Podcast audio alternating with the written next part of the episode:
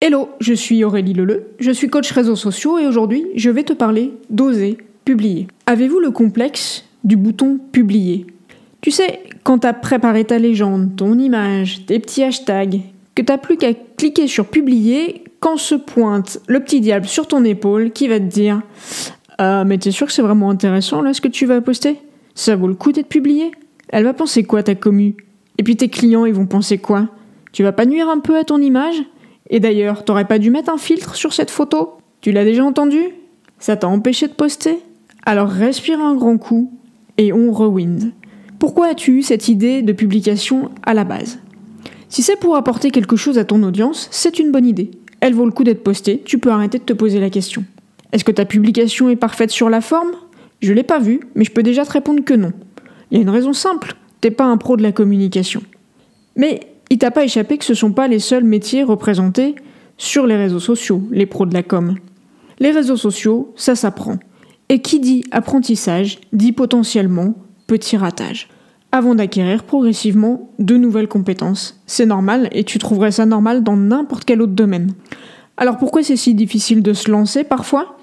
La spécificité des réseaux sociaux, c'est que cet apprentissage, il va se faire en public. Bah oui, parce que publier, c'est la seule façon de vérifier que ton contenu plaît. Et donc, la seule façon d'avancer. Vous publier, même si c'est pas parfait. Alors déjà, nuire à ton image, je comprends complètement l'idée. Mais on va pas se mentir, c'est assez relatif selon ton nombre d'abonnés. On va pas se mentir. La deuxième chose, c'est que les comptes qui peuvent te sembler mieux que le tien ou mieux maîtriser les réseaux sociaux ne donnent pas forcément des résultats. On peut obtenir 250 likes sur une publication sans générer un seul appel entrant. Et inversement, en obtenir 12 et entrer deux clients. Pour te donner un exemple très concret, moi au tout début du compte de Talk, j'avais que 200 followers et j'avais déjà généré des clients. Ça ne veut rien dire. Les apparences et le résultat sont deux choses différentes. Troisième point, si tu remontes le feed ou la page de tes jeunes marques préférées, tu seras sûrement étonné de l'amateurisme de leur première publication. Ce qui m'amène directement au point numéro 4. L'enthousiasme et la sincérité gomment très largement les imperfections. Cinquième point, les réseaux sociaux ne sont innés pour personne. Assumez votre amateurisme comme social media manager. C'est pas votre job. Alors au début, bah, pourquoi pas carrément préciser, sans vous dévaloriser bien sûr, que vous êtes un pro du coaching de dirigeants ou euh, de la diététique, mais pas du coaching de hashtag. Pourquoi pas demander comment vous pouvez améliorer vos contenus à votre audience C'est l'occasion de générer de la conversation. Ou leur demander bah, ce qu'ils attendent de vous comme type de contenu.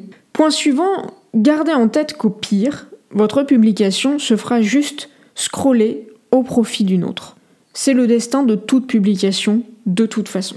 Enfin, acceptez que la communication n'est pas une science exacte. Se planter de temps en temps fait partie du jeu, même pour les pros. Je vais te raconter une anecdote qui m'est arrivée il n'y a pas très longtemps. J'ai démarré une collaboration avec une grande marque sur les réseaux sociaux. J'ai proposé un contenu, ils l'ont validé, on l'a développé ensemble. Ça s'est vautré. Avec un nouveau client, ça le fait moyen évidemment. Alors j'ai appelé tout de suite mon interlocutrice.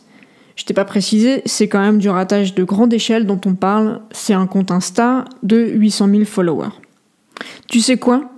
Ma cliente était étonnée que j'ai décroché mon téléphone. Parce que les pros savent que ça arrive. On a analysé ce qui n'avait pas marché, corrigé le tir la fois d'après. Notamment parce que j'ai tout simplement appris à mieux connaître cette communauté. Pour avancer, il faut oser.